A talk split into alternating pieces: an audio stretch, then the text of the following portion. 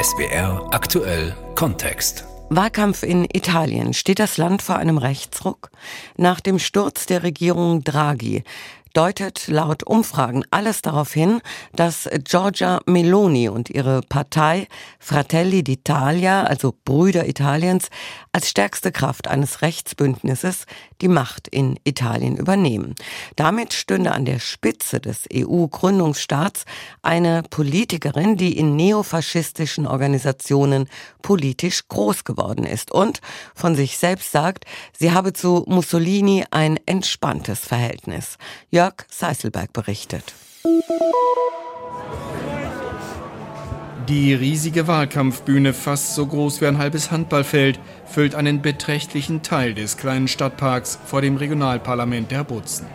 Mehrere hundert Menschen warten hier im Zentrum von L'Aquila seit gut einer Stunde darauf, dass sie endlich kommt. Giorgia Meloni. Questo territorio ha la possibilità, la cosa più importante, di far scrivere sulla scheda parlamentare di Giorgia Meloni, Collegio delle Elezioni L'Aquila. Im Publikum hat sich Gianna vor einigen Jahren in Rente gegangen, für diesen Abend fein gemacht. Schwarz-weiße Bluse, schwarze Hose. Jahrzehntelang ist sie in den Parteien der Rechten aktiv gewesen. Erst im neofaschistischen MSI, dann in der Nachfolgeorganisation Nationale Allianz, schließlich in der Partei Brüder Italiens. Nun sagt Gianna mit einem Leuchten in den Augen, könne endlich eine aus ihren Reihen eine von rechts Ministerpräsidentin werden. La Meloni è una grandissima donna, è una patriota, ama la patria e questo è fondamentale. Die Meloni ist eine großartige Frau. Sie ist eine Patriotin. Sie liebt ihr Vaterland und ist ernsthaft und verlässlich. Ich glaube, Italien wird sich unter ihr sehr verändern, wird wachsen, auch im Verhältnis zu diesem Europa, das uns verlassen hat. Giorgia Meloni ist die Protagonistin des Wahlkampfs. Ihre Partei Brüder Italiens hat den Vorsprung in den Umfragen in den vergangenen Wochen kontinuierlich ausgebaut. Von ihren Anhängerinnen und Anhängern wird Meloni verehrt. Die 45 Jahre alte Römerin ist eine Art durchsetzungsstarke Schwester, die kein Problem hat, Kritikern lautstark über den Mund zu fahren und dafür sorgt, dass ihre politische Familie erfolgreich ist. Annalisa mit einer weiß-blauen Parteifahne vor der Bühne erklärt, was sie und andere rechte Wählerinnen und Wähler an Meloni schätzen. Sie ist präzise, entschlossen, weiß, was sie will und ist immer gut vorbereitet. Und sie ist verlässlich, bleibt bei ihrer Linie. Was sie will, das bringt sie auch voran. Hinter der Bühne steigt Meloni im dunkelblauen Hemd und dunkelblauer Jeans aus dem Auto, begrüßt ein paar alte Bekannte und geht auf die Bühne zur Musik Rino Gaetanos, des rebellischen römischen Liedermachers der 1970er Jahre.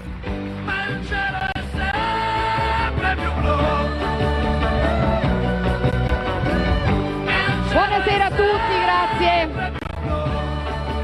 Grazie per essere qui, ben rivisti. In ihrer Autobiografie schreibt Meloni, sie habe sich am Anfang ihres politischen Engagements in der Jugendorganisation des neofaschistischen MSI auch als Rebellin gesehen. Rebellin gegen die, wie sie schreibt, damals vorherrschende linke Kultur und den Antifaschismus. Jetzt aber will Meloni Italiens Regierung führen und präsentiert sich als Kandidatin, vor der niemand Angst haben müsse. L'Aquila ist für diese Wahlkampfbotschaft ein wichtiger Ort. Hier regieren Melonis Brüder Italiens in der Stadt und in der Region. L'Aquila und die Abruzzen, findet die Parteichefin, taugten als Modell. Es ist ein Symbol für gute Regierung durch die Brüder Italiens. Ihr seid Zeugen, dass wir Führungskräfte haben, die nie den Kontakt zu den Bürgern verloren haben und wenn es um Lösungen geht, mit denen reden, die von den Problemen täglich betroffen sind. Genauso wollen wir auch Italien führen. Sich bereit zum Regieren zeigen, Ängste nehmen vor einer möglichen Regierungschefin, die ihre politischen Wurzeln in einer neofaschistischen Partei hat. Melonis Wahlkampf ist vor allem in den Schlusswochen darauf ausgerichtet, mit moderaten Tönen ihren Vorsprung zu verteidigen. Operation Imagekorrektur. Mitte Juni, als Neuwahlen in Italien noch weit weg schienen, trat die Chefin der Brüder Italiens auf einer Wahlkampfveranstaltung der spanischen Rechtsaußenpartei Vox auf. Dort gab es Meloni ungefiltert, mit einer Art politischem Glaubensbekenntnis für sich und die europäische Rechte. Sí alla famiglia natural. Ja zur natürlichen Familie. No allo lobby LGBT. Nein zur LGBT-Lobby. Ja zur Kultur des Lebens. Nein zu Abtreibungen. Ja zu christlichen Prinzipien. Nein zu islamistischer Gewalt. Ja zu sicheren Grenzen. Nein zu Masseneinwanderung. Ja zu unseren Mitbürgern. Nein zur internationalen Finanzwelt. Ja zur Unabhängigkeit der Völker. Nein zu den Bürokraten in Brüssel. Und Ja zu unserer Zivilisation. Und Nein zu denen, die sie zerstören wollen. Meloni vor drei Monaten. Im aktuellen italienischen Wahlkampf präsentiert sie sich anders. Sie definiert sich selbst als konservative, bereit, Italien zu führen. Wir sind bereit, dieser Nation eine freie und gerechte Regierung zu geben, die Respekt vor den Bürgern hat und sie nicht als Untertanen ansieht die an die Identität dieser Nation glaubt, die ihre spezifischen Stärken zur Geltung bringen will, die ihre Arbeit verteidigen will, ihre Unternehmen, ihre Produkte, ihre Glaubwürdigkeit in der Welt. Eine erstaunlich geringe Rolle spielt in Melonis Wahlkampfreden Europa. Vielleicht, weil hier Botschaften schwierig sind, die moderaten und rechten Wählerinnen und Wählern gleichermaßen gefallen. In L'Aquila taucht dieses Thema überhaupt nicht auf. In Mailand ein paar Tage später macht Meloni klar, sie als Ministerpräsidentin würde in Brüssel härter auftreten als ihre Vorgänger. Jetzt heißt es, in Europa sind sie ein bisschen besorgt wegen der Meloni. Was wird da passieren? Ja, was soll passieren? Das angenehme Leben ist vorbei. Es wird passieren, dass auch Italien beginnen wird, seine nationalen Interessen zu verteidigen, wie es auch die anderen machen, um dann gemeinsame Lösungen zu suchen. Aber beginnend damit, dass jeder seine Interessen verteidigt. Mit Melonis politischer Herkunft aus neofaschistischen Organisationen haben sich im Wahlkampf unter anderem linke und linksliberale Medien beschäftigt, beispielsweise die zweitgrößte Tageszeitung La Repubblica. Kritisiert wird von Melonis Gegnern unter anderem ihre noch vor wenigen Jahren gemachte Aussage, sie habe ein entspanntes Verhältnis zum Faschismus, sowie die Tatsache, dass im Parteiemblem der Brüder Italiens nach wie vor die grün-weiß-rote Flamme lodert, die in der Symbolik der italienischen Rechten für die Flamme auf dem Grab Mussolini steht. Rom Universität Luis hier arbeitet Politikprofessor Lorenzo Di Sio, der seit Jahren die Wahlkämpfe in Italien analysiert. Meloni, sagt Di Sio, sei zweifellos die zentrale Figur dieser Wahlkampagne. Als Ministerpräsidentin meint er, würde sie in Brüssel stärker für nationale Interessen Italiens streiten als ihre Vorgänger. Gleichzeitig aber betont der Professor, er sehe nicht die Gefahr, dass bei einem möglichen Wahlsieg Melonis Freiheit und Demokratie in Italien in Frage stehen könnten. Ich halte es aus unterschiedlichen Gründen für nicht besonders wahrscheinlich. Zum einen angesichts des politischen Angebots, das Meloni im Wahlkampf unterbreitet. Die Brüder Italiens sind keine politische Kraft, die im Programm Vorschläge hat, grundlegende Freiheiten einzuschränken. Und dann ist da die Geschichte Italiens. Das Land ist zutiefst westlich in seiner politischen Kultur. Seit über 70 Jahren ist es ein demokratisches Land, in dem die Praxis und die Werte der Demokratie verwurzelt sind. Was Meloni in diesen Wochen entgegenkomme, sagte Sio, sei die Art der politischen Auseinandersetzung, die den Wahlkampf bestimmt.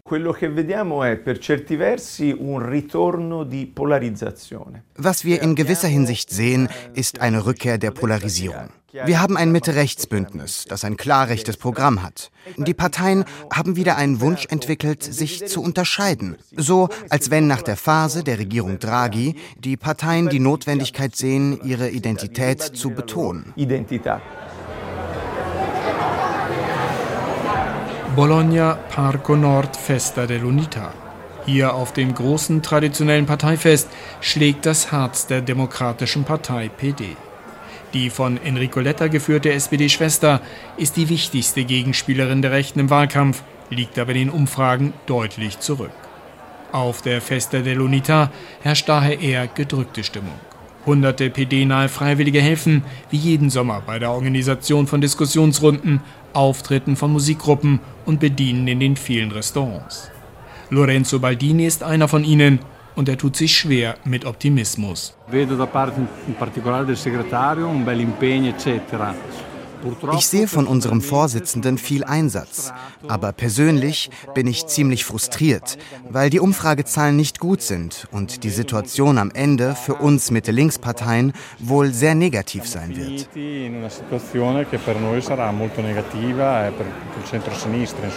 Zuletzt durften die Meinungsforschungsinstitute in Italien ihre Zahlen zwei Wochen vor der Wahl veröffentlichen. Danach liegen die Demokraten Letters bei rund 20, 21 Prozent und damit um rund vier bis fünf Prozentpunkte hinter den führenden Brüdern Italiens von Giorgia Meloni.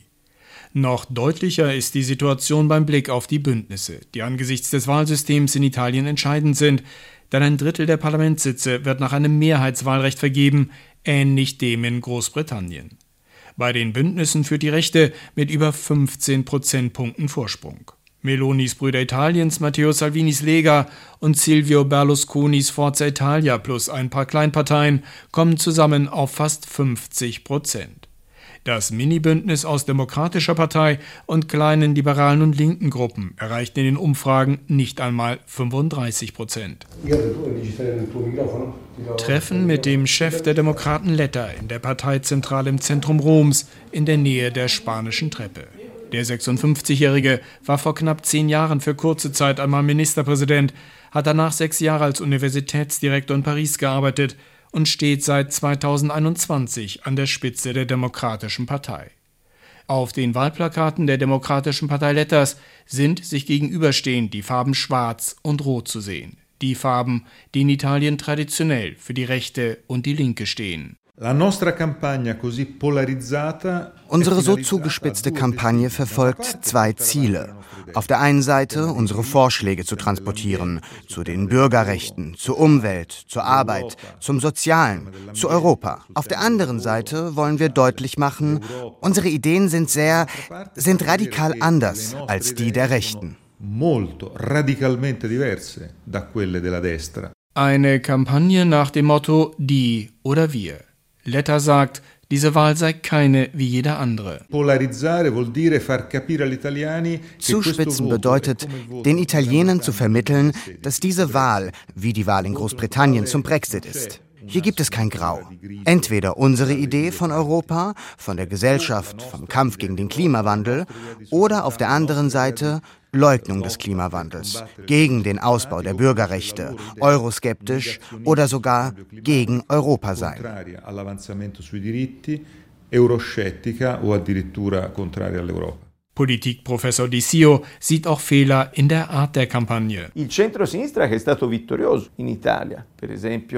Das Mitte-Links-Bündnis war in Italien erfolgreich, zum Beispiel unter Romano Prodi, wenn es ein Projekt präsentiert hat. Jetzt zu sagen, die oder wir, verfängt nicht wirklich.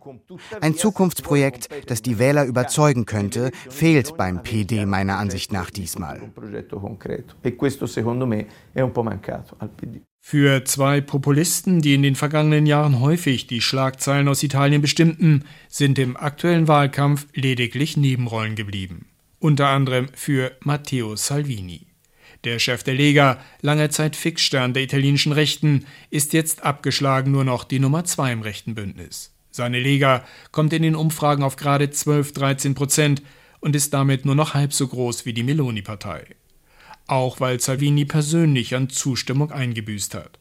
Die Wählerinnen und Wähler halten Meloni für verlässlicher als den häufig sprunghaften Negerchef. Ganz Populist versucht Salvini aber in der Schlussphase des Wahlkampfes zu punkten mit dem ansonsten vernachlässigten Thema Energiepreise. Der Lega-Chef ist für Friedensgespräche mit Moskau und stellt die Sanktionen in Frage. Man muss alles tun, was möglich ist, um den Krieg zu beenden, um die Waffen zu stoppen, die Bomben, um Leben in der Ukraine zu retten und auch Arbeitsplätze in Italien. Weil je länger der Krieg dauert, desto teurer werden unsere Strom- und Gasrechnungen, desto mehr Schwierigkeiten haben unsere Unternehmer. Die Zahlen sagen, dass nach den ersten Monaten der Sanktionen gegen Russland, das in ein anderes Land einmarschiert ist, nicht Russland leidet, sondern wir, Europa und besonders Italien. Töne, mit denen sich Salvini auch von Meloni abgrenzt. Die Chefin der Brüder Italiens ist für eine Pro-Ukraine-Politik. Eine Rolle spielt hier auch ihre große Nähe zur polnischen Peace-Partei, die international eine der wichtigsten Unterstützerinnen Melonis ist und sie zur Chefin der sogenannten Europäischen Partei der Konservativen und Reformer gemacht hat. Zweimal während des Wahlkampfes reiste Salvini zu medienwirksamen Auftritten auf die kleine Mittelmeerinsel Lampedusa deren Erstaufnahmelager in diesen Wochen regelmäßig überfüllt ist. Das Ziel ist, dass dieses größte Aufnahmezentrum in Europa in der Belegung auf ein normales, zivilisiertes Niveau zurückgebracht wird. So wie wir es in der Vergangenheit gemacht haben. Was will eine künftige Regierung erreichen, wenn die Italiener die Lega und das Mitte-Rechts-Bündnis wählen? Dass wir wieder dahin zurückkehren, die Grenzen zu schützen. Migration, Maßnahmen für weniger Einwanderung. Laut Umfragen sind das nach wie vor wichtige Themen, besonders bei bürgerlichen und rechten Wählern, unter denen Silvio Berlusconi immer weniger Zuspruch findet. Seine Forza Italia erreicht in den letzten veröffentlichten Umfragen teilweise nicht einmal mehr 8 Prozent. Die Verbündeten aber sollen Berlusconi zugesagt haben, er könne, wenn das rechte Bündnis gewinnt, Senatspräsident werden, immerhin das zweithöchste Amt im italienischen Staat. Ein Comeback im Wahlkampf ist dem ehemaligen Ministerpräsidenten Giuseppe Conte gelungen. Der Chef der Fünf-Sterne-Bewegung war mitentscheidend für den Sturz der Regierung Draghi. Auf der zentralen Wahlveranstaltung in Rom, inszeniert wie eine große Fernsehshow, wurde Conte von seinen Anhängern gefeiert.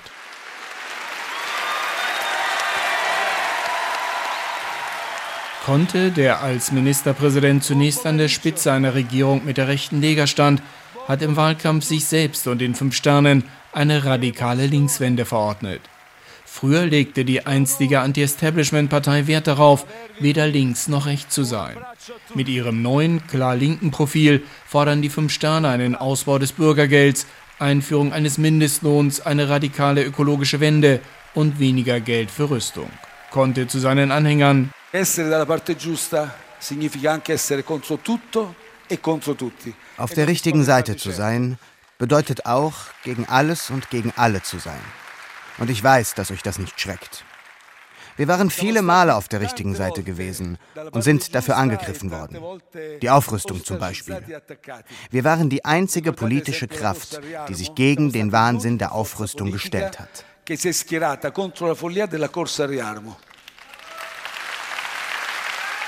Conte und die Fünf-Sterne-Bewegung lehnen weitere Waffenlieferungen an die Ukraine ab.